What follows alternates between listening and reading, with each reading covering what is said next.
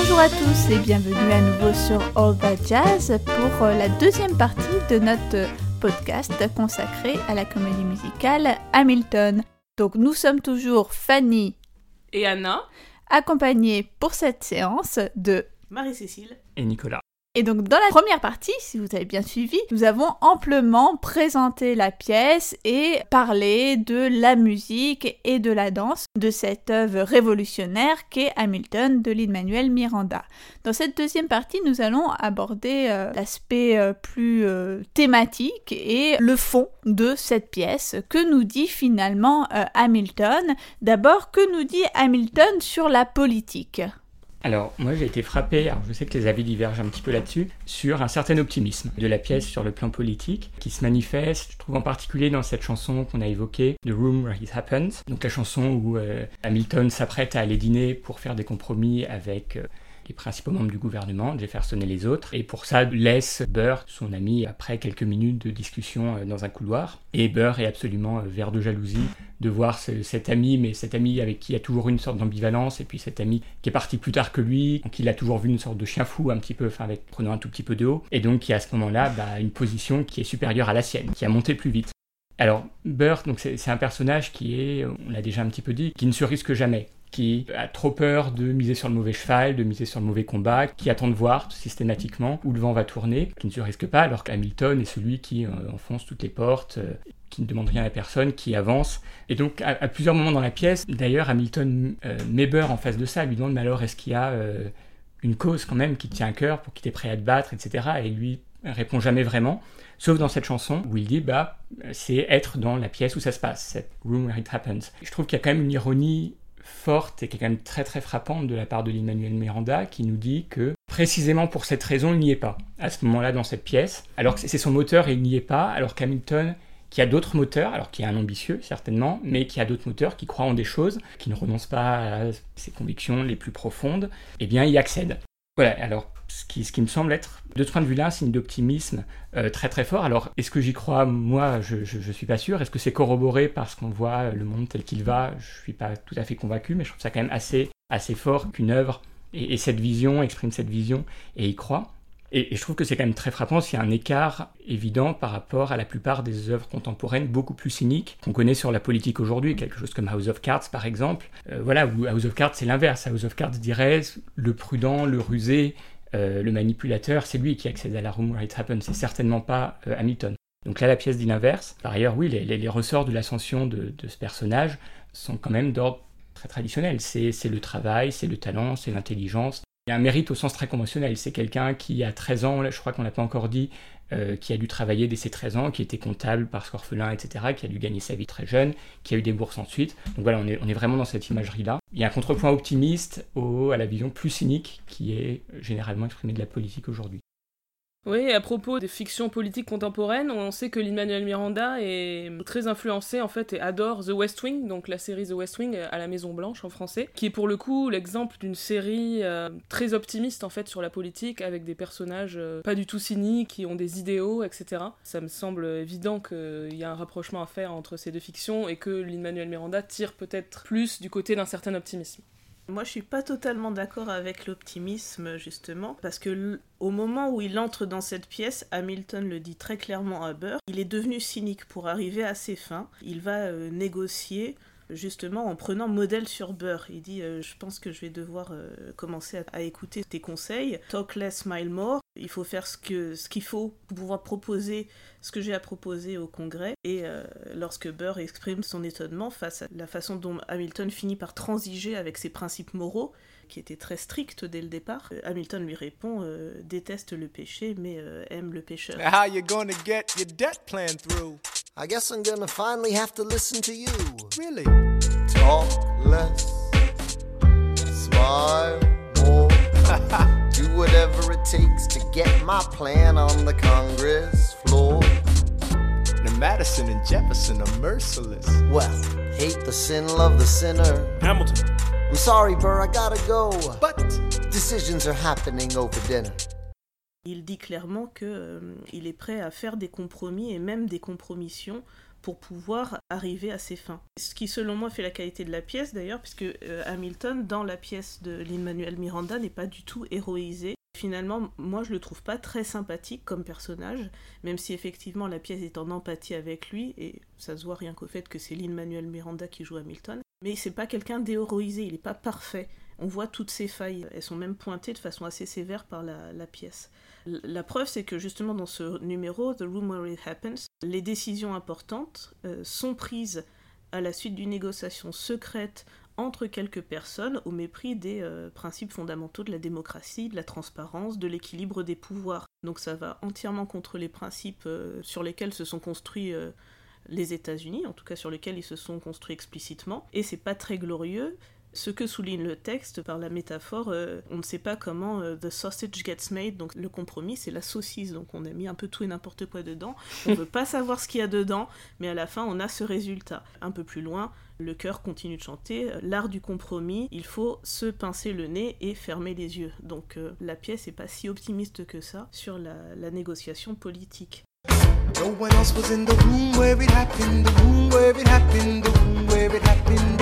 No one else was in the room where it happened, the room where it happened, the room where it happened. No one really knows how the game is played, the art of the trade, how the sausage gets made. We just assume that it happens, but no one else is in the room where it happens.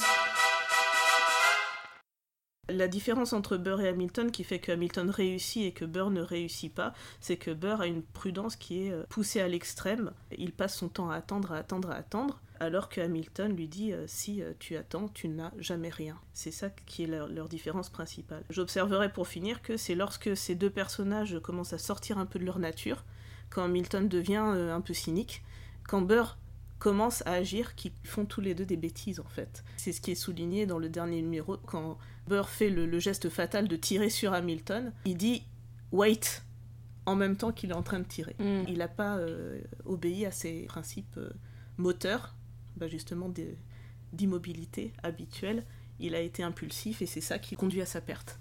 Alors, je suis d'accord avec un certain nombre de choses, hein, notamment le, caractère élitiste, ça c'est vrai. Et ça c'est historiquement, ces, ces hommes étaient élitistes, ne croyaient pas en des formes de participation du peuple au sens large qui puisse excéder un suffrage, etc. Ça oui. Puis je trouve que c'est intéressant aussi cette, cette vision de Burr et d'Hamilton qui chacun emprunte quand même un tout petit peu de l'autre. Effectivement, Hamilton apprend à sourire plus euh, et Burr, à la fin, imite complètement Hamilton, finalement dit... Euh, que quand il se lance dans la course à la présidence, il dit cette fois je fais comme Hamilton, je prends I take and I take and I take. Donc ça, ça oui. Alors Hamilton est, ambitieux, hein, ça c'est carriériste d'abord, il veut, il veut monter, il veut une ascension sociale, et puis plus que ça, il veut les plus hautes fonctions, et puis il veut la postérité. Enfin, donc tout, cet aspect-là est absolument réel et indéniable. Mais pour lui, ce qui est assez frappant, je trouve, c'est que ses, ambitions pour lui et pour son pays sont vraiment mêlées. Enfin, c'est complètement indistinctement mêlé.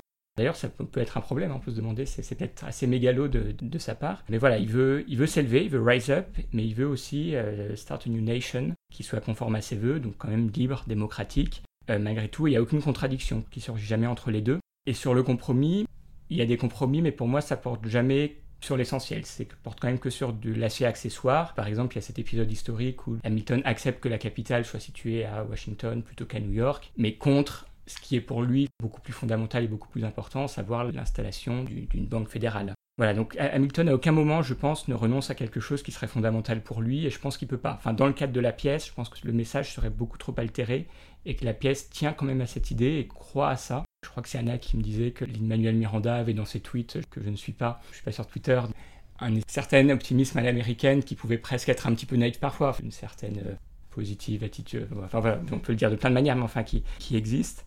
Oui, c'est vrai que Lin-Manuel Miranda est assez euh, optimiste et s'attend à la, à la, naïveté euh, sur l'histoire des pères fondateurs parce que finalement, on a euh, à travers Hamilton une histoire qui est globalement assez laudative pour tous les pères fondateurs. C'est vrai que le méchant, c'est Burr. Et même sur le méchant, on a quand même une idée des raisons pour lesquelles il agit comme il agit. Donc ça reste très finalement très très consensuel. Il n'y a pas de condamnation morale. Mais euh, ce que je voulais dire, c'est que Lin-Manuel Mirandas ne s'interdit pas de pointer du doigt les achoppements, les, hoquets de la démocratie américaine, le fait que ça soit pas si clair que ça, et que euh, les personnages euh, sont des, finalement des humains qui sont faillibles, qui sont pas parfaits, Et c'est en ça que je dis qu'il n'est pas héroïsé. quoi. C'est ce qui me plaît aussi, c'est que finalement, on a des héros qui sont humains, des héros qui ont des failles et auxquels on peut mieux s'identifier. Héroïsé, je suis d'accord qu'il ne l'est pas. Il me semble que la pièce est quand même très, a quand même une empathie, une sympathie pour ce personnage quand même importante. Je, pense que l'Emmanuel Miranda et la pièce voient Hamilton de très loin le politicien le plus comparé à Jefferson, c'est évident qu'il n'a pas le beau rôle. Il voit un politicien plus progressiste et plus moderne. Et considère qu'Hamilton a toujours eu raison pratiquement sur les points importants de ces années-là. Alors Hamilton, ça parle bien évidemment de politique, mais ça parle peut-être avant tout euh, de l'Amérique et notamment de l'immigration. Alors euh, immigration qui a un rôle évidemment dans l'histoire personnelle de l'Emmanuel Miranda. il a des parents originaire de Porto Rico. C'est important dans son parcours, même si, bon, techniquement, Porto Rico fait partie euh, des États-Unis. Porto Rico a toujours incarné dans la comédie musicale, peut-être depuis West Side Story, l'étranger au sein de, de l'Amérique. Dans Hamilton, il y a vraiment quand même une volonté de mettre en avant l'importance des immigrés dans le développement du pays. Bon, ça passe surtout par deux personnes qui sont des immigrés, mais tout est relatif. Donc, comme tu le disais, Marie-Cécile, euh, Lafayette, bon, ça se questionne. Hamilton aussi, même s'il est, euh, il est originaire d'une île des Antilles, est-ce que c'est vraiment un immigré au sens euh, premier du terme? Je ne sais pas. En tout cas, il y a une réplique à un moment dans le premier acte c'est Immigrants, we get the job done. Donc, c'est Hamilton et, et Lafayette qui disent ça en se faisant un high five. Et c'est vraiment un des moments où le public réagit euh, énormément et les, gens applaudissent. Euh, je crois qu'ils ont dû rajouter euh, un temps musical dans la pièce quand ils se sont rendus compte que les mm. gens applaudissaient pour qu'ils reprennent pas avant que les applaudissements soient finis. On pourrait parler d'une réplique qui est showstopper. La réplique est tellement percutante qu'elle fait arrêter la progression du musical. ils sont obligés de, de faire un tout petit peu ralentir l'action euh, à cause de la puissance euh, de cette réplique qui résonne quand même, euh, j'imagine, parmi les gens qui voient la pièce et qui, qui porte un message assez contemporain, dans la même idée que celle du casting de personnes non blanches. C'est vraiment mettre en avant la contribution des minorités, en fait, aux États-Unis. The Battle of Yorktown, 1781.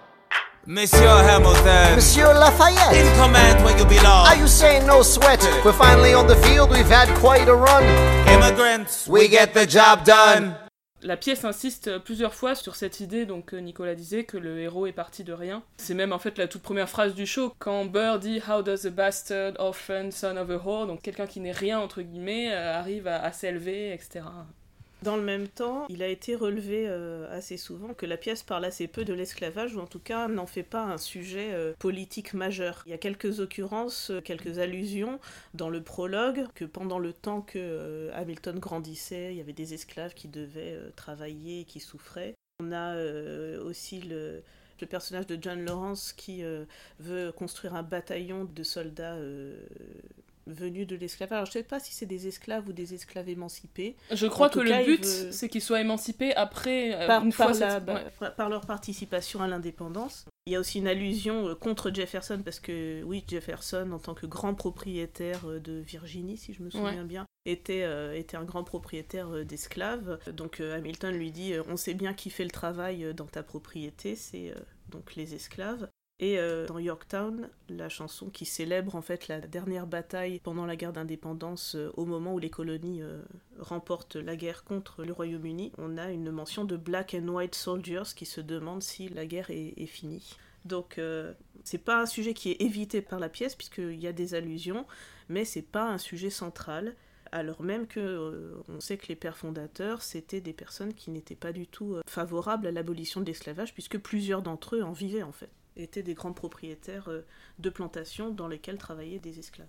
Autre allusion, dans la, dernière chanson du show, on a Eliza qui, donc, euh, dans ce morceau, elle raconte ce qu'elle a fait après la, mort d'Hamilton pour euh, perpétrer sa mémoire et aussi les combats politiques qu'elle a menés.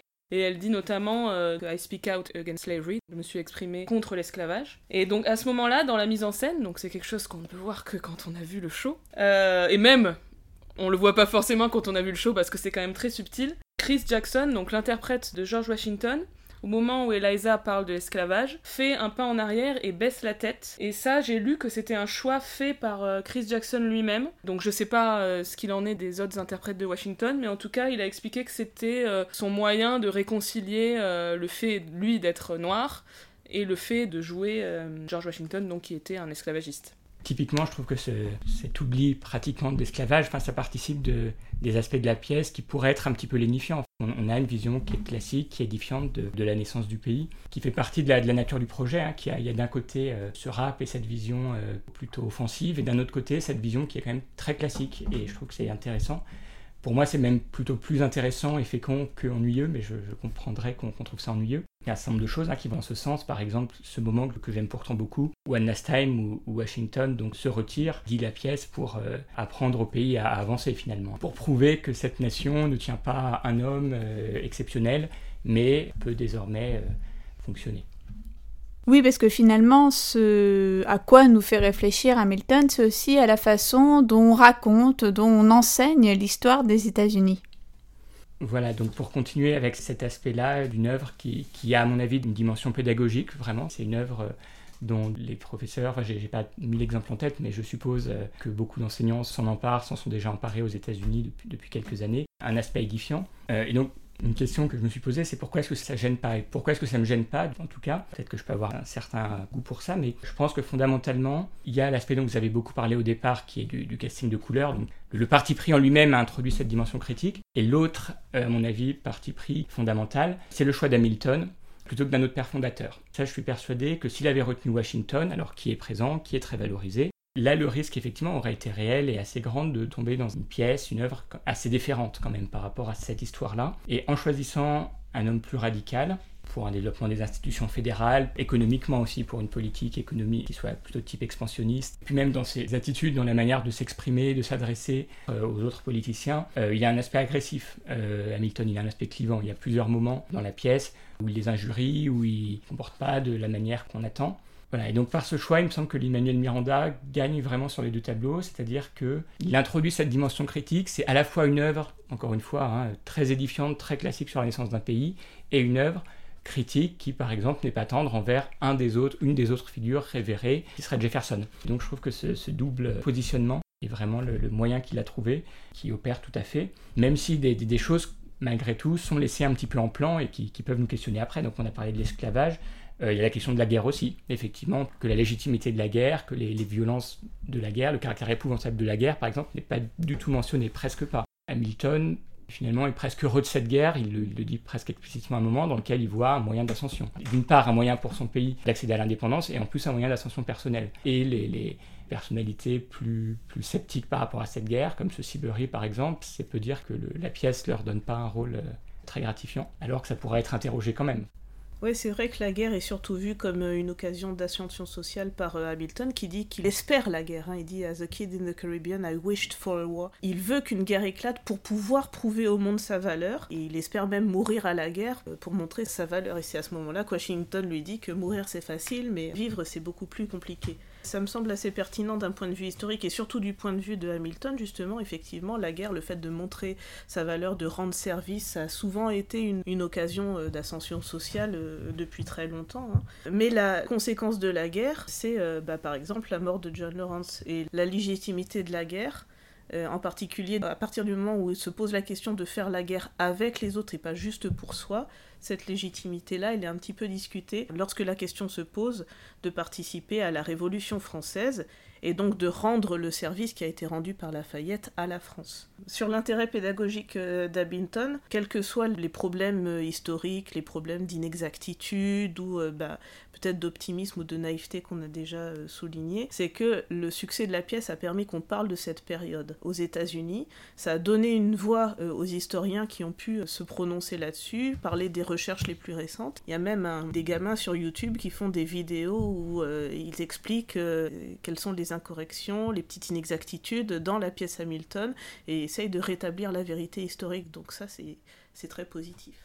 Est-ce que Marie-Cécile, en tant que professeure d'histoire-géographie, tu attends la comédie musicale française qui permettra aux collégiens de... Robespierre, le musical À propos d'ailleurs d'histoire française, dernier petit point que je ferai ici. À l'occasion de cette seconde euh, cabinet de battle sur l'opportunité ou non d'intervenir en France, je trouve intéressant et plutôt amusant le paradoxe que soit Jefferson qui, à ce moment-là, soit le plus, entre guillemets, à gauche, même si bon, c'est un petit peu compliqué de le lire comme ça, dans le sens où aucun autre ne peut concevoir que le peuple euh, dirige. Finalement, l'argument d'Hamilton, de, Washington, c'est de dire euh, on a passé un traité avec le roi, le roi n'est plus, France is euh, kingless and queenless. Qu'est-ce qu'on fait désormais? Qui est-ce qui dirige? La logique de Washington, c'est de dire on attend déjà de voir que les Françaises décident pour savoir qui les dirige. Puis Jefferson répond bah, c'est le peuple qui dirige. Washington lui dit non, le peuple dirige pas, il, se rebelle, it's rioting, et voilà, il peut pas du tout envisager ce changement de paradigme. Be out of your goddamn mind if you think the president is gonna bring the nation to the brink of meddling in the middle of a military mess. A game of chess where France is queen and kingless. Who signed a treaty with a king whose head is now in a basket. Would you like to take it out and ask it? Or should we honor our treaty, King Louis's head? Uh, do whatever you want, I'm super dead. Sir, do we not fight for freedom? Sure, when the French figure out who's gonna lead them. The people are leading. The people are rioting. There's a difference. Voilà, alors, à mon sens, à l'arrivée, ça ne suffit pas à rendre le personnage de Jefferson réellement progressiste dans la mesure où on voit bien que c'est plus une sorte de romantisme révolutionnaire, plus la francophilie personnelle, plus qu'un point de vue vraiment démocratique qui, n'a pas par ailleurs, enfin, rien n'indique. Un des autres thèmes importants de Hamilton, c'est celui de l'héritage, de l'inscription des personnages dans l'histoire, de leur réaction face au temps qui passe. C'est un thème qui obsède les personnages.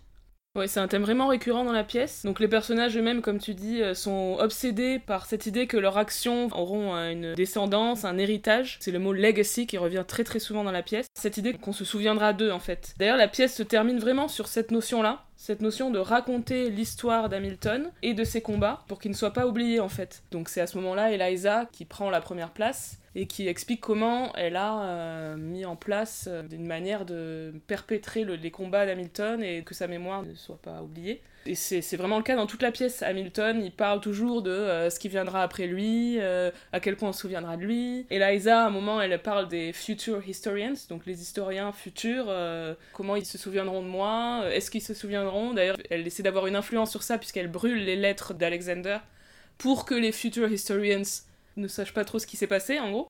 I'm erasing myself from the narrative. Let future historians wonder how Eliza reacted when you broke her heart. You have torn it all apart, I'm watching it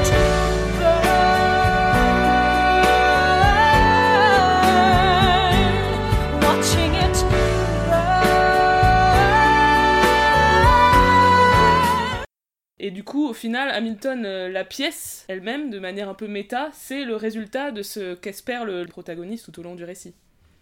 Ouais, c'est un des éléments de la pièce qui me plaît euh, beaucoup, me parle le plus, parce que euh, la pièce n'hésite pas à mettre en scène l'histoire en train de se faire, n'hésite pas à faire parler les personnages sur leur confiance qu'ils ont d'être des acteurs de l'histoire, et donc de se construire eux-mêmes en construisant quelque chose qui les dépasse dans un monde en révolution. Les chansons, les paroles, les actes passent leur temps à mettre en scène cette conscience-là, à montrer leur préoccupation constante de euh, ce que l'on doit retenir, ce que l'on retiendra, ce qu'on racontera. Euh, Washington le transmet à Hamilton en disant tu n'as aucun contrôle là-dessus sur euh, qui vit, qui meurt et qui va raconter ton histoire. Et qu'à partir du moment où il a le, où il occupe la place qu'il occupe pendant la Révolution et aussi euh, à la suite dans les débuts de la construction des États-Unis comme État, Washington prévient Hamilton, euh, l'histoire a, ses yeux sur toi, history has its eyes on you. Une chanson qui est particulièrement émouvante et très très solennelle. Miranda a beaucoup insisté sur le rôle du document aussi de la source dans la construction et la transmission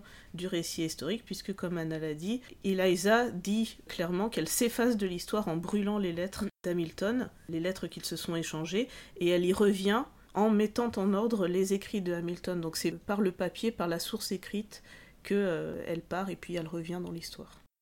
Alors moi je suis mille fois d'accord avec tout ça. Et je dirais effectivement que dans cette préoccupation, même cette, donc cette obsession pour le, quelle sera la vision de la postérité finalement, il y a une double dimension, une qui serait plutôt traditionnelle, une moderne. Donc la traditionnelle c'est rester dans les mémoires, transmettre quelque chose.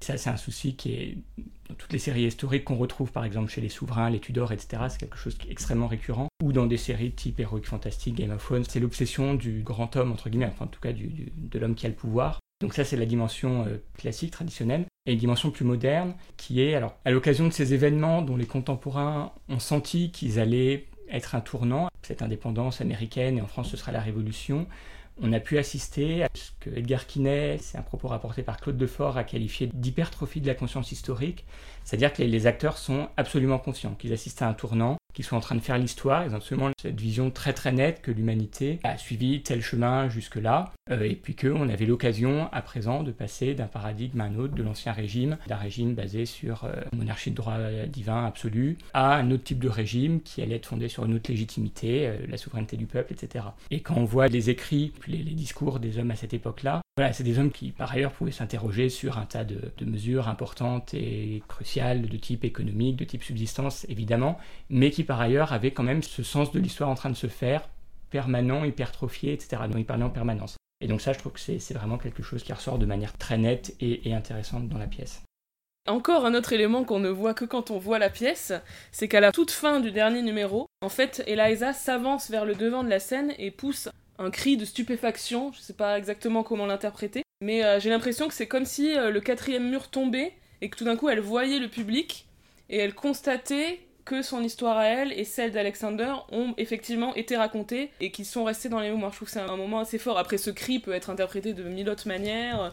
C'est peut-être tout simplement son dernier souffle ou son arrivée aux cieux, je ne sais pas. Mais je trouve que le prendre dans ce sens-là, ça donne quelque chose de vraiment fort. Quoi. Tout d'un coup, c'est méta-textuel, c'est-à-dire c'est comme si elle voyait la pièce et finalement aussi que dans cette dernière chanson, qui est magnifique effectivement, on voit que toute la deuxième partie de vie d'Eliza qui est morte assez âgée, donc qui a passé la deuxième moitié de sa vie après la mort d'Hamilton à, voir sa vie à elle, a été consacrée à ça, à raconter l'histoire, raconter l'histoire des uns et des autres, et donc euh, influer sur la manière dont l'histoire sera perçue. Voilà, il y a eu cette dimension commémorative, mémorielle, euh, auquel elle s'est consacrée, semble-t-il, enfin en tout cas selon la pièce dans cette chanson-là, de manière euh, permanente et exclusive toute la deuxième moitié de sa vie.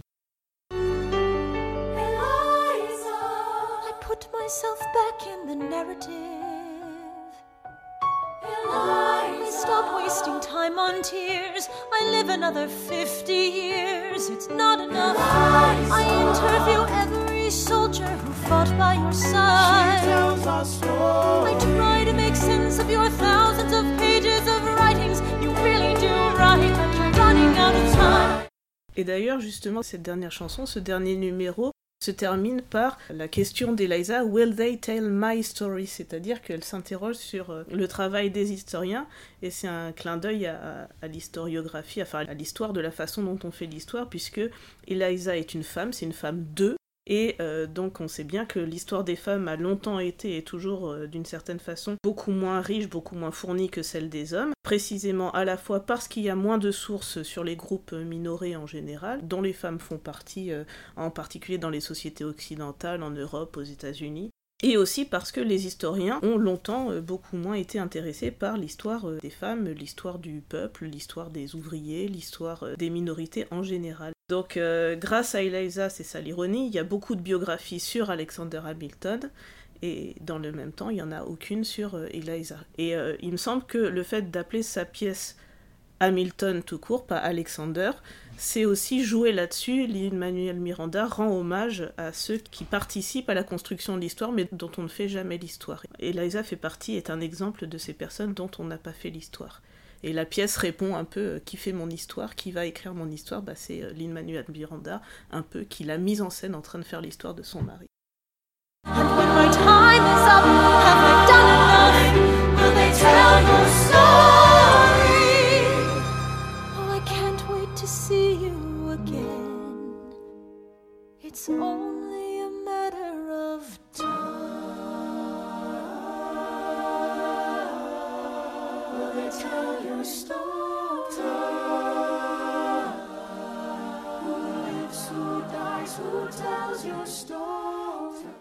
Et non seulement on parle donc de l'inscription dans l'histoire, mais on parle aussi plus généralement du temps qui passe dans cette pièce, et notamment par des procédés de mise en scène assez ingénieux. Oui, ce qui me plaît beaucoup dans cette pièce, encore une fois, c'est la correspondance entre la musique et le fond, la mise en musique du temps qui passe. C'est un thème majeur. Hamilton, on passe son temps à le répéter, n'a jamais assez de temps. Euh, c'est ce que dit Eliza presque tout le temps dans la pièce, euh, qu'il écrit comme s'il n'avait jamais le temps, assez de temps pour écrire. Que Eliza, justement, à la fin, lui donne le temps qu'il n'a pas eu parce qu'elle a vécu 50 euh, ans de plus que lui. Et pendant ces 50 ans, eh ben, elle lui a donné une deuxième vie. Donc dans la partition, il y a des effets de dilatation et de compression du temps. Il y a des effets d'accélération, de suspension, de retour en arrière aussi, qui sont très efficaces. Par exemple, quand euh, au tout début de Right Hand Man, la première chanson de Washington, le temps s'arrête, on n'entend plus de musique, on entend juste deux notes qui font comme une sorte de goutte de pluie euh, qui s'égrènent au fil des secondes, pendant lesquelles Washington se demande s'il peut être euh, honnête et réaliste pendant une seconde euh, ou même juste une milliseconde pour dire la vérité sur ce qui se passe et sur tout ce qu'il a à faire et à organiser pour être efficace dans cette guerre dans laquelle ils partent quand même très mal.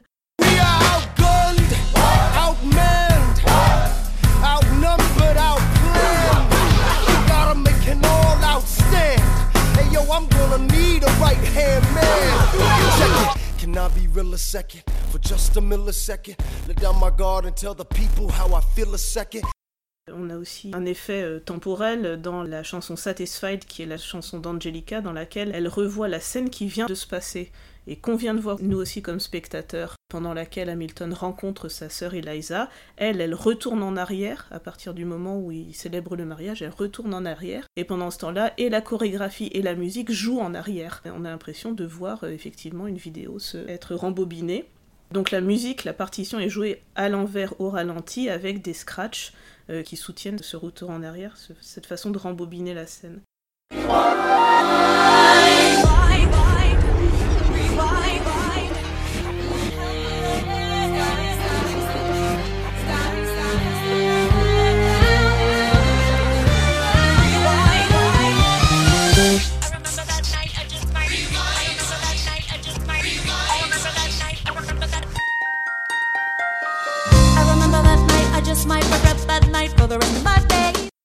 On a ce même effet de suspension du temps dans Hurricane, cette chanson où Hamilton explique euh, ses hésitations et ses émotions au moment où il sent que son nom peut être sali pour une affaire de corruption alors que l'argent c'était son argent et qu'il s'en servait pour payer un maître chanteur. C'est la même façon de suspendre le temps qu'au moment où l'anglais agite le drapeau blanc dans euh, la bataille de Yorktown. Donc on a une suspension de la musique et on a une, espèce de dilatation du temps qui reprend avec la musique. Le temps reprend avec la musique. Au moment où euh, Philip Hamilton meurt aussi, on a la, basse qui est poursuivie en rythme et qui symbolise les battements du cœur. On a tout toum, toum, toum. Et au moment où sa mère chante avec lui, on sait avant même qu'elle le sache qu'il est mort puisque les battements du cœur ont cessé. You would put your hands on mine. You changed the melody every time. I would always change the line. I know, I know. I would always change the line. I know, I know. 1, 2, 3, 4, 5, 6, 7, 8, 9. 6, 7, 8, 9. Good. 1, 2, 3, 4, 5, 6, 7, 8, 9. 7, 8, 9. 7, 8. Et puis, euh, au moment où il est touché, Hamilton parle tout seul. En fait, il n'y a plus de musique. C'est aussi un des rares moments qui sont juste parlés. Mais il est encore en train de rapper. On est en suspension, en fait, entre la vie et la mort. C'est soutenu par la chorégraphie. C'est un peu bête, mais je trouve ça très beau. Une des femmes du chœur a pris la balle qui part du pistolet de beurre et l'amène tout doucement vers Hamilton. Et pendant ce temps que la balle fait son trajet, sans musique, sans rythme, euh, Hamilton est dans ses pensées en train de prendre conscience qu'il est en train de mourir et s'exprime une dernière fois euh, avant de se taire définitivement. Donc voilà, ces, moments où la musique soutienne ces effets euh, temporels sont pour moi très beaux et très efficaces. I imagine death so much it feels more like a memory. Is this where it gets me? On my feet? several feet ahead of me. I see it coming. Do I run or fire my gun or let it be? There is no beat, no melody. Burr, my first friend, my enemy, maybe the last face I ever see. If I throw away my shot, is this how you remember me? What if this bullet is my legacy? Alors tu venais justement de l'évoquer, mais la mort c'est un autre des thèmes importants de Hamilton, en particulier à travers la figure du duel, et je pense notamment au numéro The Ten Duel Commandment. Ça aussi c'est un des morceaux de bravoure de Lin-Manuel Miranda. C'est euh, un morceau qui euh, insiste sur euh, la tragédie et le gâchis que sont les duels. Encore une fois, on va retrouver le, souci de la précision historique de Lin-Manuel Miranda qui énumère des règles les unes après les autres qui sont authentiques, euh, qui forment un résumé assez précis de ce qui existait à l'époque et de ce qui se faisait à l'époque. Par exemple, le fait qu'on doive aller dans un lieu isolé, le fait que le médecin doive tourner le dos au tireur pour ne pas être euh, obligé de témoigner du fait qu'il a vu des gens se battre en duel, puisque le duel était interdit à l'époque. Donc toutes ces règles sont très précises et respectent euh, ce qui se passait euh, à l'époque. Have your seconds meet face to face. Negotiate a or negotiate a time and place. This is commonplace, especially between recruits. Most disputes die and no one shoots. Not before. If they don't reach a peace, that's alright. Time to get some pistols and the doctor on site. You pay him in advance, you treat him with civility. You have him turn around so he can have deniability. Et le morceau lui-même est toujours construit sur euh, cette importance de la correspondance entre le fond et la forme, avec une mélodie très classique. Le conte euh, commence en majeur et finit en mode mineur. Là aussi, c'est un procédé qu'on pourrait trouver peut-être un peu grossier, peut-être un peu facile, mais qui euh, supporte la correspondance entre l'action et la musique. 1, 2, 3, 4, 5, 6, 7, 8, 9, number 10 paces, fire! Et euh, cette musique, on en avait déjà parlé, c'est une musique qu'on va retrouver à plusieurs autres moments dans la pièce et qui annonce donc ce qui va se passer avant même que l'action se passe. Donc qui installe une, une sorte d'atmosphère particulière. C'est le même thème qu'on va retrouver dans les cabinet battles, donc les moments de débat entre Hamilton et Jefferson. Mais là, le duel qui est annoncé par cette, ce thème musical des Ten Duel Commandments, c'est devenu un duel par les mots et pas par les armes. On retrouve aussi cette musique-là, ce thème-là, dans la leçon de piano que Eliza euh, dispense à, à, son fils Philippe. 1, 2, 3, 4, 5, 6, 7, 8, 5, 6, 7, 8, 9. Good. 1, 2, 3, 4, 5, 6, 7, 8, 5, 6, 7, 8, 9. 7, 8, 9. 7, 8, 9. 7, 8, 9. 1, 2, 3, 4, 5, 6, 7, 8, 9. On le retrouve aussi dans la reprise de cette chanson Blow Us All Away au moment où euh, Philippe provoque en duel le jeune homme qui a insulté son père. Et euh, alors que la musique elle-même est ludique, le thème des Ten Duel Commandments qui se profile par derrière annonce la fin malheureuse. on a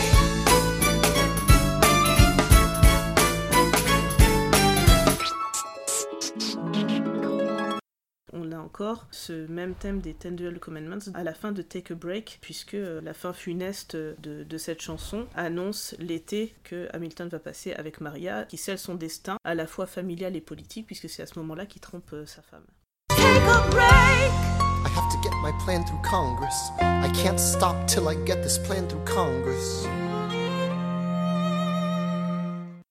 Oui, en fait, il y a beaucoup de duels euh, dans la pièce, ça revient à plusieurs reprises, ce qui est logique parce qu'en fait, comme c'est comme ça que Hamilton va mourir, c'est, on va dire, annoncé un peu au fur et à mesure de la pièce. Il y en a un premier, je crois, où c'est John Lawrence euh, qui a un duel avec un certain... Lee. Avec Lee, euh, voilà, qui a un peu offensé George Washington. alors à ce moment-là, Lawrence en sort vainqueur, mais on s'inquiète quand même pas mal. Et après, évidemment, il y a les deux duels mortels. Le fils Hamilton qui s'oppose à George Hicker, un horrible bonhomme qui a insulté son père. Et ensuite, évidemment, euh, le duel final dont on a déjà parlé euh, à plusieurs reprises. La mort est vraiment très présente dans la pièce et euh, également la thématique du deuil puisque après la mort de, Philip Hamilton, évidemment, il y a tout un passage où l'histoire ralentit en quelque sorte et on a une chanson vraiment bouleversante qui s'appelle It's Quiet Uptown qui parle du moment où les personnages font leur deuil, surtout qu'à ce moment-là, Eliza et Alexander sont en bisbille puisque juste avant que son fils ne meure, en plus, il l'avait trompé et humilié devant le pays entier. Donc euh, il y a quand même euh, beaucoup de choses qui se passent euh, au niveau des sentiments des personnages à ce moment-là. Cette chanson très très belle, c'est un moment qui est narré par Angelica en fait. C'est elle qui raconte, qui décrit les sentiments des personnages. C'est d'ailleurs le, seul moment narré par Angelica. C'est vraiment intéressant cette alternance des narrateurs selon la tonalité du moment. C'est vrai que c'est un aspect dont on a peu parlé, mais je trouve qu'il y a une dimension intime assez fine et qui est très très convaincante, je trouve, dans cette pièce, très émouvante. Euh, donc il y a le deuil, effectivement. Sur le couple, aussi sur le sentiment amoureux, je trouve que donc, dans une veine plus sentimentale, alors certains diraient tirant vers le mièvre, mais en fait non. Au tout début, donc dans la rencontre euh, Hamilton et Eliza, avec des moments quand Eliza voit son promis euh, demander sa main à son père et qu'elle a ces quelques secondes où elle ne sait pas du tout ce qui va se passer et ce que son père va dire, etc. Il y a des moments comme ça assez touchants. Après, un peu plus tard, dans une veine bah, plus grave, à mesure que le, couple euh, mûrit et a une vie couple avec tout ce que ça comporte, il y a des passages aussi qui sont très beaux. Voilà, donc je trouve que par exemple, de ce point de vue-là, on peut penser un petit peu aux Misérables, par exemple, qui a aussi des moments très forts sur le, sentiment paternel, sur plein de choses. Et en même temps, dans Hamilton, c'est un petit peu différent, parce que le fait qu'on travaille quand même à partir... Euh, moins d'archétypes, comme je disais, mais de personnes réelles, rend la chose un petit peu plus particularisée aussi, peut-être un petit peu plus concrète. C'est un autre type d'émotion, c'est un autre type de beauté. C'est à, la fois léger et je trouve que ça, ça fonctionne très bien en filigrane. Sur le, sentiment amoureux et la naissance du sentiment amoureux, il y a un tout petit passage que j'aime beaucoup justement dans la chanson euh, d'Eliza euh, au début, Helpless, où euh, elle le voit arriver dans la pièce et elle dit Mon cœur est tombé. Et dans le même temps, on a une. J'ai l'impression que c'est un pizzicato de contrebasse, c'est grave et ça descend en fait, il y a un glissando vers le bas. Et ça fait ressentir au spectateur ce qui se passe dans le corps et je trouve que c'est une belle façon de mettre en empathie les mm. spectateurs avec le personnage, de faire ressentir par la percussion, en fait, aux spectateurs ce qui se passe chez Elsa. Et puis quand même, par ailleurs, au sein de ce même passage et de ce diptyque de chansons euh, Helpless, Satisfied, une manière quand même très très forte de la part de Lin-Manuel Miranda d'éviter le risque de cette séquence sentimentale, enfin c'est pas du tout une insulte, mais enfin voilà, ça, ça pourrait n'être que ça et ça serait bien aussi, mais au sein même de cette séquence, il introduit le sort triste de l'autre sœur d'Angelica, qui elle aussi tombe amoureuse d'Hamilton et qui elle se sacrifiera finalement. Donc il y a déjà il y a le, cette espèce de bonheur conjugal et dans le même temps il introduit la tristesse, ce qu'il y a de douloureux, ce qu'il y a d'insatisfaisant dans les, dans les relations amoureuses. Avec la virgule, Anna.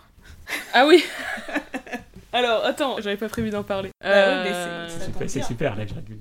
Donc ensuite, euh, dans la suite de la pièce, euh, Angelica et Hamilton euh, restent en contact épistolaire, ce qui était historiquement vrai, il y a beaucoup de lettres qui se sont échangées tout au long de leur vie.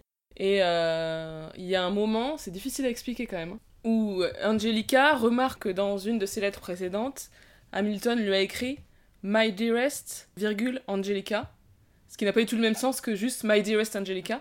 My dearest Angelica, c'est juste chère Angelica. Et My dearest, virgule, Angelica, ça voudrait dire Angelica, ma chère ou ma chérie. Et elle lui fait remarquer ça. La virgule prend un sens absolument euh, magique quand elle fait euh, You've written my dearest Angelica. Et with the comma after dearest, it makes my dearest. Angelica, il y a un moment sublime où il y a la respiration d'Angelica euh, qui vraiment indique toute la force de ses sentiments, c'est bouleversant. No matter I received from you two weeks ago, I noticed a comma in the middle of a. One stroke and you've consumed my waking days. It says, My dearest Angelica. With comma after dearest, you've written, My dearest Angelica. Toutes les significations de l'indicible, en fait. Ce qui est aussi le, thème principal de la chanson sur le deuil, justement, lorsqu'elle raconte euh, le, deuil des Hamilton. En fait, elle dit juste ce qui se passe autour pendant que se joue l'indicible, c'est-à-dire le fait de faire son deuil et le fait de pardonner avec le Forgiveness Can You Imagine qui est noté et repris par tout le monde depuis parce que c'est effectivement un des moments les plus forts de la pièce. Ah ouais, c'est bouleversant.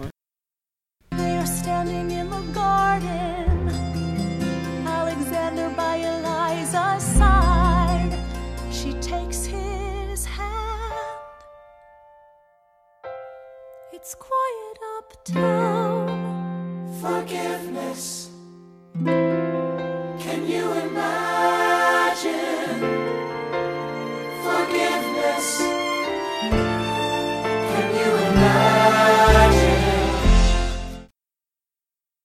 Un autre des thèmes qu'aborde cette pièce, ou en tout cas un autre des aspects sur lesquels on pourrait s'interroger dans cette pièce, qui a finalement, on l'a déjà dit, peu de rôle féminin, c'est euh, la place donnée aux femmes dans cette histoire.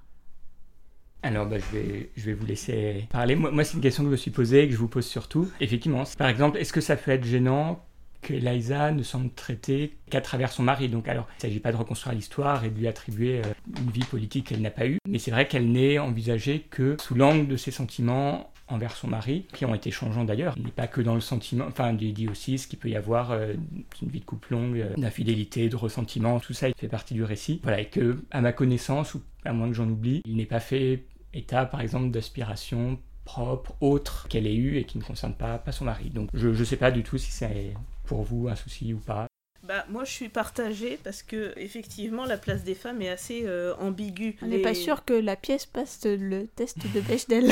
c'est ça. Uniquement dans, la, dans The Skyler Sisters au début. Ouais. Quoique elles disent euh, on cherche un mec et tout. Ouais. elle, cherche un esprit. Oui, c'est vrai, c'est vrai, précise pas. Un, esprit au travail. La présence féminine, on va dire, est visible dans la pièce au travers de trois femmes qui jouent quand même des sortes d'archétypes. On a d'un côté euh, l'inspiratrice, la muse, l'intelligence, la vivacité d'esprit, mais avec laquelle le héros ne se marie pas. On a euh, de l'autre côté la femme euh, aimante qui est surtout vue au départ dans son rôle de mère de famille, puis ensuite d'épouse qui cherche à perpétuer le souvenir de son mari. On a une troisième figure, la fille à papa, qui a un petit peu peur de tout, qui essaye de retenir ses sœurs, qui est pas très aventurière qui est jouée par euh, la même actrice qui joue euh, Maria Reynolds, donc la, prostituée. Donc on a euh, trois facettes traditionnelles de la féminité, et chaque femme s'identifie dans son rapport au héros Alexander Hamilton.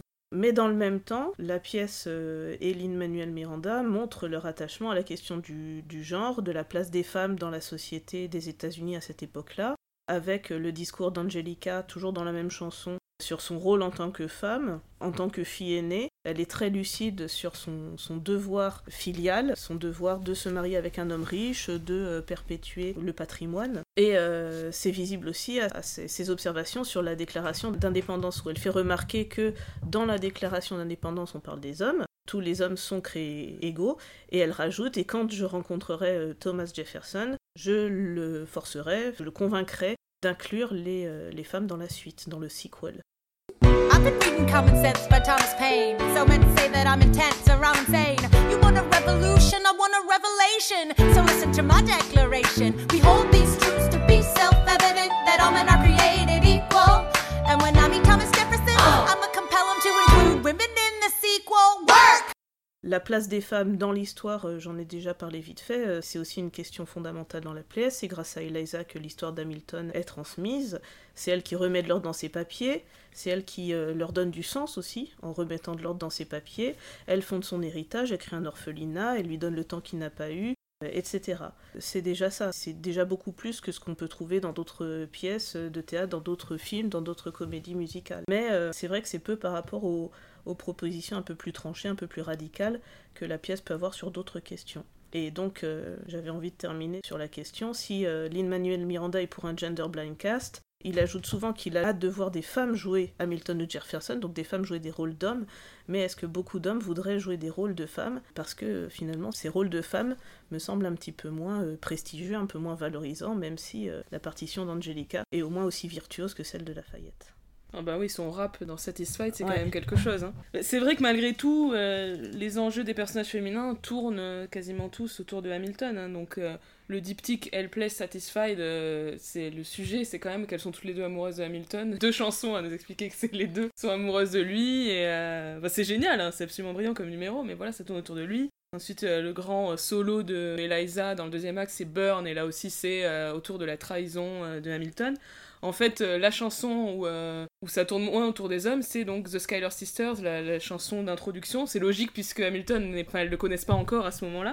Et c'est en fait la chanson euh, quasiment la plus féministe du show. Et je trouve que dans ce numéro, à la limite, Eliza, c'est celle qui est la moins caractérisée, parce que Peggy est plus caractérisée en fait. Elle est un peu enfant, elle dit il faut faire attention, voilà. Mais Eliza, dans ce numéro, elle est pas très très valorisée, je trouve. Et en fait, elle va mettre longtemps à passer en fait de helpless à euh, une femme indépendante et engagée euh, dans la dernière chanson.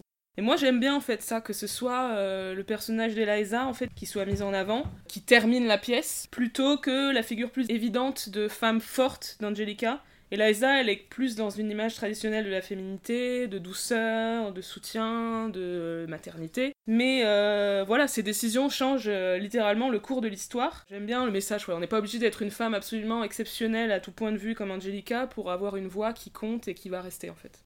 Et pareil, alors c'est un point qui est plus secondaire, mais en, qui je trouvais assez touchant et intéressant en filigrane, c'est la manière dont la vision d'Eliza sur son mari évolue au cours de la pièce, et notamment sur ses écrits. Au début, bon, on, voit, on sent que c'est l'épouse qui est dans une admiration absolue, qui trouve que tout ce qu'il fait est... Euh, hmm. Quand elle lit ses lettres dans Helpless. Euh, voilà, est, génial, et puis à la fois ses lettres, et puis ses écrits historiques, etc. Et puis dans cette chanson, Burn, où elle a plus de recul, et pour cause à ce moment-là, où elle dit que quand même à un moment, euh, il y a des paragraphes, ça fait presque pas sens, c'est alambiqué, c'est long, c'est bizarre. Puis à la fin, effectivement, donc quand elle est dans un quand le ressentiment est passé, qu'elle elle revient à son rôle un petit peu de le faire connaître, et là, là elle retrouve des, mots plus élogieux. Mais enfin voilà, il y a quand même il y a ce mouvement, et puis il y a cette finesse de son regard, je trouve, qui est, qui est là.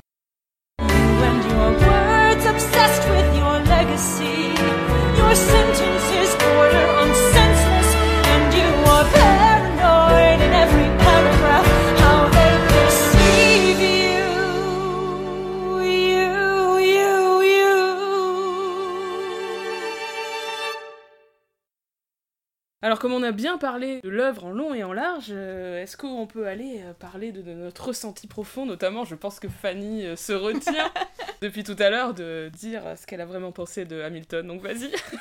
Alors, bon, je vais peut-être me faire huer, mais j'assume. En fait, moi je connais pas bien la pièce. Et oui, c'est possible d'être passé à côté de ce phénomène, même quand on s'intéresse à la comédie musicale. Donc, J'avoue que lorsqu'on a été le voir à Londres, contrairement à mes trois acolytes, je ne connaissais pas du tout euh, l'œuvre. Enfin, je connaissais euh, de quoi ça parlait dans les grandes lignes, on va dire, mais euh, honnêtement, j'ai rien compris. Enfin, j'ai pas du tout compris ce qui se passait au fil de la pièce et du coup, je me suis un peu, je me suis même carrément ennuyée. Bon, j'ai trouvé que c'était très beau, évidemment, que la mise en scène était très inventive. J'ai été surprise et emballée par combien c'était dansé, mais j'ai pas accroché je comprends tout à fait en quoi on peut aimer et en quoi ça révolutionne la comédie musicale, mais je pense qu'en fait, personnellement, c'est pas ce que je recherche dans une comédie musicale. Et je pense que pour moi, un des grands obstacles à cette œuvre, c'est le fait que ce soit, comme on le disait tout à l'heure, euh, through, c'est-à-dire euh, entièrement chanté, sans aucune pause, sans aucune respiration euh, entre les moments de, théâtre et les moments de chanter et danser. Je pense qu'en fait, ce que je recherche dans la comédie musicale, c'est précisément cette alternance entre euh, les moments euh, dialogués qui font avancer la narration et les moments de, spectacle qui sont là pour émerveiller le spectateur. Donc voilà, c'était plus ma petite confession sur le fait que j'avoue euh, sans doute ne pas vraiment aimer Hamilton. Et j'en profite pour avouer aussi que c'est sans doute aussi pour cette raison que je ne suis pas fan de grands classiques comme Le fantôme de l'opéra ou Les Misérables. là, je sens avoir euh, prononcé des mots très très sacrilèges, mais euh, voilà, ce n'est pas ce que je recherche dans une comédie musicale. Alors, à propos de ce que tu disais sur euh, le fait que tu n'as rien compris, que tu t'es ennuyé, je pense qu'en effet, si on connaît pas l'histoire et les textes des chansons, c'est difficile d'apprécier vraiment. Donc, les textes sont très rapides, avec des jeux de mots, etc. Donc, il euh, fallait y aller en connaissant par cœur, euh, comme les trois autres spectateurs. personnellement, je connaissais par cœur. Le problème, entre guillemets, de ça, c'est qu'on euh, est un peu tout le temps en train de comparer euh, à chaque fois la version originale quand on le voit euh, sur scène. Ce qui est potentiellement décevant, mais quand même, c'était génial de le voir sur scène avec cette mise en scène. Donc, c'est évidemment la même mise en scène qu'à Broadway, avec le plateau tournant, les balcons où certains personnages montent pour surplomber les autres. C'est assez impressionnant et inventif.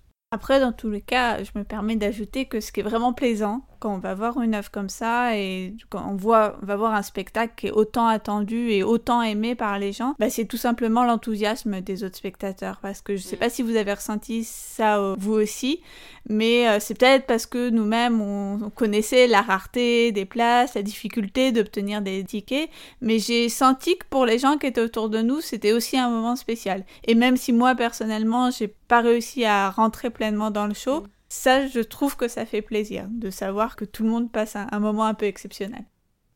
Je suis d'accord avec ça, mais en même temps, comme euh, ce qui me plaît dans cette pièce, on l'aura compris à force, je pense, c'est les jeux de mots, la correspondance entre la musique, enfin les jeux de mots et les jeux de notes en fait. C'est ça qui me plaît beaucoup, cette intelligence du verbe euh, et de la musique et de la conjonction entre la forme et le fond, qui avait justement effectivement dans Les Misérables, qui a aussi euh, un petit peu moins, de façon moins intelligente et moins maligne dans Le Fantôme de l'Opéra.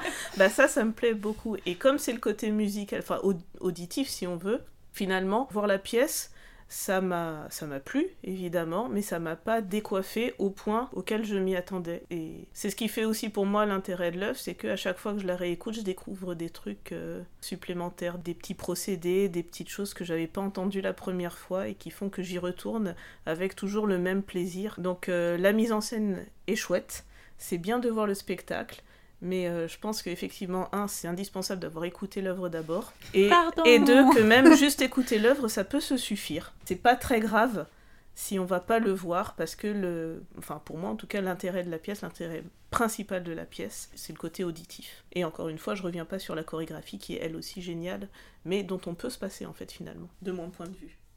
Moi, j'ai plutôt le même ressenti que Marie-Cécile, effectivement. J'ai pas été renversé non plus, mais par, rapport aux Misérables, qui avait vraiment été une source d'étonnement pour moi. Enfin, je, mais Les Misérables, tu connaissais pas vraiment avant. Voilà, c'était une découverte qui m'a surpris. Euh, j'avais une familiarité qui est sans doute nécessaire à un certain degré pour apprécier qu'il avait été peut-être déjà trop avancé pour que ce soit euh, une énorme surprise de, le voir sur scène. Voilà, c'était une confirmation tranquille de ce que je savais et ce que j'aimais dans la pièce. Alors je suis, très heureux de l'avoir vu. Je pense qu'effectivement on peut aimer, apprécier cette œuvre et la juger importante, ce qui est mon cas, sans l'avoir vue forcément. Ça, c'est juste pour consoler les gens qui n'ont pas encore eu de ticket pour Hamilton. Exactement. Ce n'est pas grave. Ce n'est pas grave. Et c'est qu'il n'y a pas de moment spectaculaire comme euh, le moment spectaculaire qui m'a renversé, c'est euh, dans Wicked, dans Defying Gravity quand, quand elle s'élève. Ça, ça me... Quoi? Spoiler ça ça, me renverse à chaque fois, ça me fait des frissons. Dans Hamilton, il n'y a pas ce genre de choses, mm. même si les chorégraphies sont très belles. Il n'y a pas le... Il n'y a pas ce genre de moment-là. Bah, quand même, alors là, en plus, du coup, c'est la, la béotienne de la pièce qui parle. Euh, je trouve qu'il y a quand même une, valeur spectaculaire assez forte au tout début, mais qui est liée en fait euh, à ce que j'évoquais tout à l'heure, euh, au contexte de la pièce. Quand il commence à dire, donc ce morceau que je ne connais pas, le, début que je connais pas mais qui est hyper connu, oh, sound, machin, machin, tout le monde connaît, et je trouve que on sent que ce morceau qui n'est pas euh, traditionnellement quelque chose de spectaculaire dans une comédie musicale, puisque c'est juste un, début de chanson, prend une valeur particulière. Pour le public, c'est le moment où ils reconnaissent qu'ils vont voir Hamilton. Enfin, c'est peut-être, là on raconte notre vie, mais c'est peut-être parce qu'on l'a vu pendant le même week-end, mais ça m'a fait le même effet que euh, autre spoiler, le chandelier du, du fantôme de l'opéra, où c'est un moment spectaculaire que l'ensemble du public attend et euh, où on sent, lorsqu'on le voit sur scène, une espèce d'ivresse collective à l'attente de ce moment spectaculaire, qui pour le coup n'est pas quelque chose qui a trait ni à la mise en scène, ni même euh, à, la danse, ni même vraiment au spectacle, mais à euh, ce moment, cette attraction attendue par l'ensemble du public. Mais là, c'est peut-être encore, je pars dans mes délires d'attraction, d'alternance entre spectaculaire et narration. Mais euh, moi, j'ai trouvé ça fort. J'ai trouvé le début très fort. c'est le moment qui dit ça commence, en fait. Oui. Et donc, euh, forcément, ça suscite de l'attente, de l'excitation. Et... qui donne vraiment un signal euh, fort à tout le monde. How does a bastard orphan, son of a whore and a Scotsman, dropped in the middle of a forgotten spot in the Caribbean by providence, impoverished and squalor, grow up to be a hero and a scholar. Et alors un petit peu en deçà, alors moi j'ai pas ressenti d'ivresse collective ou de, mais par contre la scène fait que quand même, il y a un tas de petits choix d'interprétation, de mise en scène, de moments qui m'ont amusé ou qui m'ont intéressé, ça c'est sûr. Déjà dans le choix des, interprètes, ça y avait beaucoup de grains à moudre là-dessus, ça m'a amusé de découvrir un Hamilton qui était un petit peu différent de l'idée euh, que je me faisais de lui physiquement. Des petits moments euh, amusants l'acteur qui joue le, le, général Lee, qui fait partie de l'ensemble euh, des chanteurs-danseurs, un des rares acteurs blancs d'ailleurs, donc effectivement, on sent que c'est, il avait ce créneau d'une minute pour exister sur la scène pendant le spectacle et qu'il euh, il donne, enfin il donne tout ce qu'il a, il prend, il prenait ce moment. Enfin, il y avait quelque chose de très très, voilà. Donc ça a été une très bonne euh, séance à tous les égards. Et alors, euh, pour conclure, il est temps d'évoquer les prolongations de l'œuvre, à la fois les, les dérivés de Hamilton et peut-être aussi l'impact que l'œuvre a eu on a déjà un petit peu tourné autour de ça. Je pense qu'effectivement, l'œuvre a un prolongement dans l'espace public aujourd'hui, euh, un écho. Il me semble que c'est une pièce qui, dit quelque chose du moment où elle a été créée, et c'est vraiment une œuvre des années Obama. Enfin, je pense que c'est ce que les historiens diront dans 20, 30, 40 ans, enfin, les, historiens de la culture, ou qui feront la jonction entre culture et politique. Quand même, cet optimisme, malgré tout, qui a peut-être un peu décliné en cours de mandat, mais en tout cas, cet optimisme affiché des débuts, etc. Certains côtés consensuels aussi, alors même s'il ne l'a pas été complètement, et puis, ce que je suppose, enfin bon, j'aime pas du tout cette expression, et vous, je pense encore moins, mais de ce que des détracteurs pourraient qualifier de politiquement correct, peut-être aussi. Euh, et donc, à ce sujet, alors ça, c'est une vraie question, hein, j'ai pas la réponse que je vous pose, c'est de savoir si l'œuvre a aussi quand même des détracteurs. J'ai plutôt l'impression. Bah, déjà Fanny Beurré Voilà, déjà. Le peu que j'ai vu euh, autour de moi, j'ai l'impression que c'est quand même un enthousiasme qui domine. Mais voilà, il me semble qu'il y a quand même de la place pour des contestations. Alors à droite, je pense qu'à droite, il y a des gens que ça agace, ce côté politiquement correct. Euh, et plutôt du côté, disons, de la gauche de la gauche. Je pense, pour les raisons qu'on a esquissées un petit peu ici ou là, le fait que finalement, derrière le rap, derrière le casse de couleur, il y a une vision qui a des aspects très différents, qui a des aspects peu critiques de l'histoire américaine. Des, objections qui recouperaient le type d'objections que suscite Obama dans ses choix de politique généraux, etc. Bah, pour te répondre sur les critiques, euh, d'après ce que j'ai recherché, en gros, les critiques de gauche, entre guillemets, ça correspond à peu près à ce qu'on a dit. Mm. c'est-à-dire euh, la représentation des personnages féminins. J'ai lu un, article de Stacy Wolf, donc une chercheuse. Cœur avec les doigts. Cœur avec les doigts pour Stacy Wolf. Parce que c'est même autour de Stacy Wolf que Anna et moi on s'est rencontrés, on peut le dire. Exactement, je lisais Stacy Wolf et Fanny a fait quoi? Bref. donc il y a un texte de Stacy Wolf, donc qui est une euh, chercheuse qui travaille sur le théâtre musical et notamment sur les questions de gender studies, euh, sur la représentation des hommes et des femmes, tout ça, tout ça qui dit qu'elle a adoré la pièce, mais que sur les questions des femmes, euh, elle a des reproches à lui faire, et ça recoupe ce qu'on a dit euh, à peu près. Hein. Euh, aussi sur l'absence de personnages non blancs, on l'a dit aussi, et le côté trop géographique et trop complaisant. Là aussi, j'ai lu donc un interview de l'historienne Lyra Montero, qui parle de founders chic, donc le chic des pères fondateurs, qui fait qu'on lisse un peu leur histoire, hein, etc. Et bon, les critiques de droite, c'est, disons que la droite trumpiste euh, déteste évidemment à cause des choix de casting, à cause du, hip-hop, parce que c'est une musique de dégénérés, que ça ne correspond pas à nos, à nos fiers euh, pères fondateurs de notre fière nation. Et après, il y a plein de conservateurs modérés euh, qui n'ont rien contre, parce qu'il y a quand même malgré tout un côté consensuel, c'est-à-dire célébrer la création des, États-Unis tout simplement. Mon sentiment, c'est que ça rassemble, ça doit rassembler progressiste et conservateur modéré, effectivement. C'est le type d'œuvre qui a cette position centrale. La pièce a été mentionnée dans un tweet par notre, euh, dire notre ami, pas du tout, Donald Trump.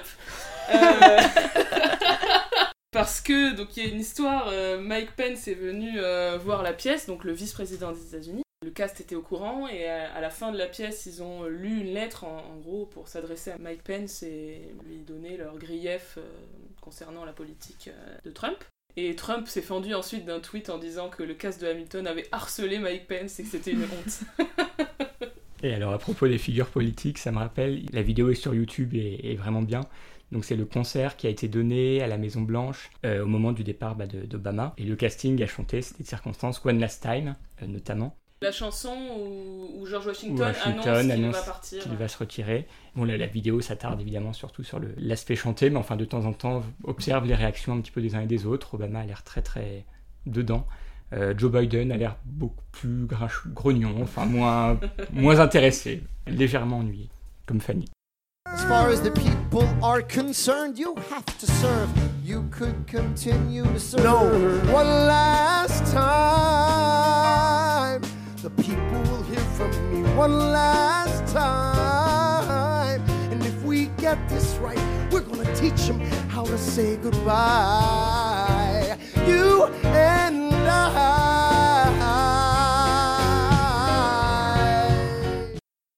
Alors je me permets un petit disclaimer. je ne suis pas une détractrice de, de l'œuvre. Euh, encore une fois, je comprends euh, pourquoi c'est très bien et honnêtement, hein, vos interventions m'ont convaincu de l'intérêt de la chose et vos analyses hyper fouillées et pertinentes m'ont vraiment encore une fois convaincu, mais euh, moi, c'est pas ce que je recherche dans une comédie musique. Je sais que c'est très bien, mais définitivement, ça n'est pas pour moi. D'accord, très bien. On l'a compris, euh, Hamilton a, eu un impact dans la vie politique euh, américaine, mais elle a, comme souvent pour les œuvres importantes, généré d'autres œuvres et elle-même était source de euh, remix divers et variés.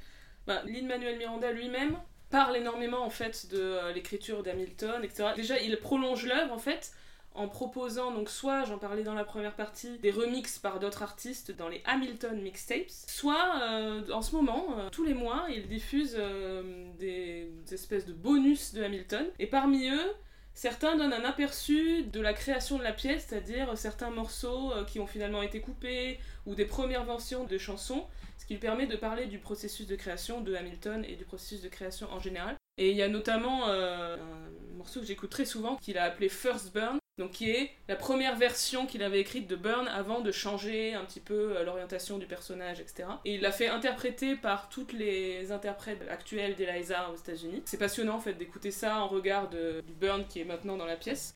Don't take another step in my direction. I can't be trusted around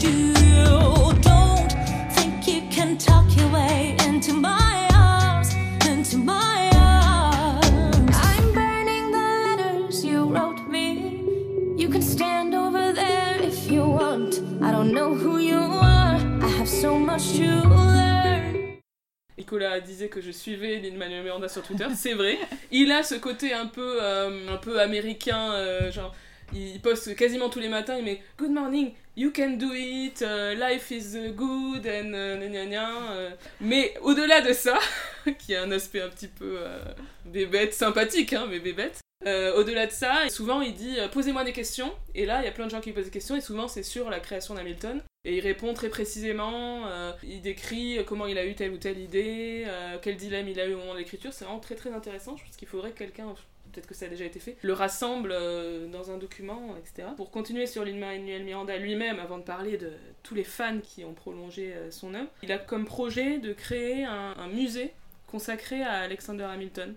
Donc euh, là, euh, c'est dans la continuation de ce qu'on disait sur euh, l'aspect pédagogique en fait de Hamilton.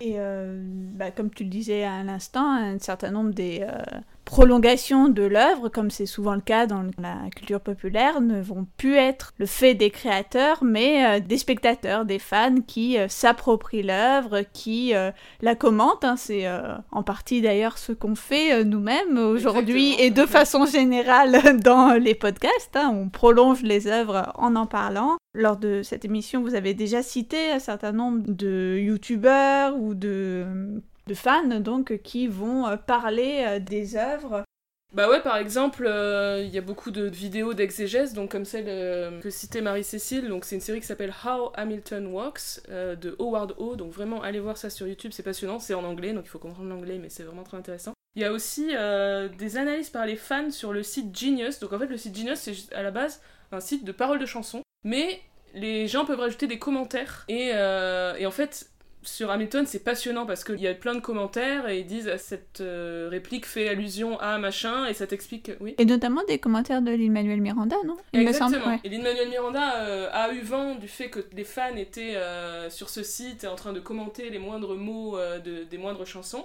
Et du coup, il y a quelques commentaires quand on va voir, il y a quelques commentaires où c'est marqué que c'est l'auteur qui, qui valide ou qui donne des explications supplémentaires. Donc, comme je disais tout à l'heure, il est vraiment investi dans ça. Et après, évidemment, euh, il y a sur YouTube de nombreuses, mais innombrables covers des chansons euh, dans des styles différents. Euh. Il y en a même qui font des vidéos carrément comme des clips, ils recréent l'histoire, c'est super bien fait, on se croirait vraiment dans un film. Enfin, c'est beaucoup de choses très impressionnantes et très créatives de la part des fans. Qui montre encore une fois de plus l'impact de cette œuvre dans la culture populaire américaine contemporaine et autres euh, peut-être euh, étapes dans la patrimonialisation parce que bon on peut supposer euh, qu'Hamilton va devenir une œuvre patrimoniale enfin au sens où elle aura marqué l'histoire culturelle américaine. Et eh bien le premier pas du côté de cette patrimonialisation c'est qu'on a déjà des articles de revues universitaires qui s'écrivent actuellement sur Hamilton évidemment euh, surtout dans le domaine anglo-saxon, mais j'ai vu passer des appels à communication sur le sujet. Donc si jamais vous écrivez l'anglais et vous connaissez très bien Hamilton, à vos stylos et à vos recherches. Donc euh, je remercie tous nos intervenants pour euh, cette émission. Et on se retrouve très bientôt pour un nouvel épisode de All That Jazz. À bientôt. Au revoir.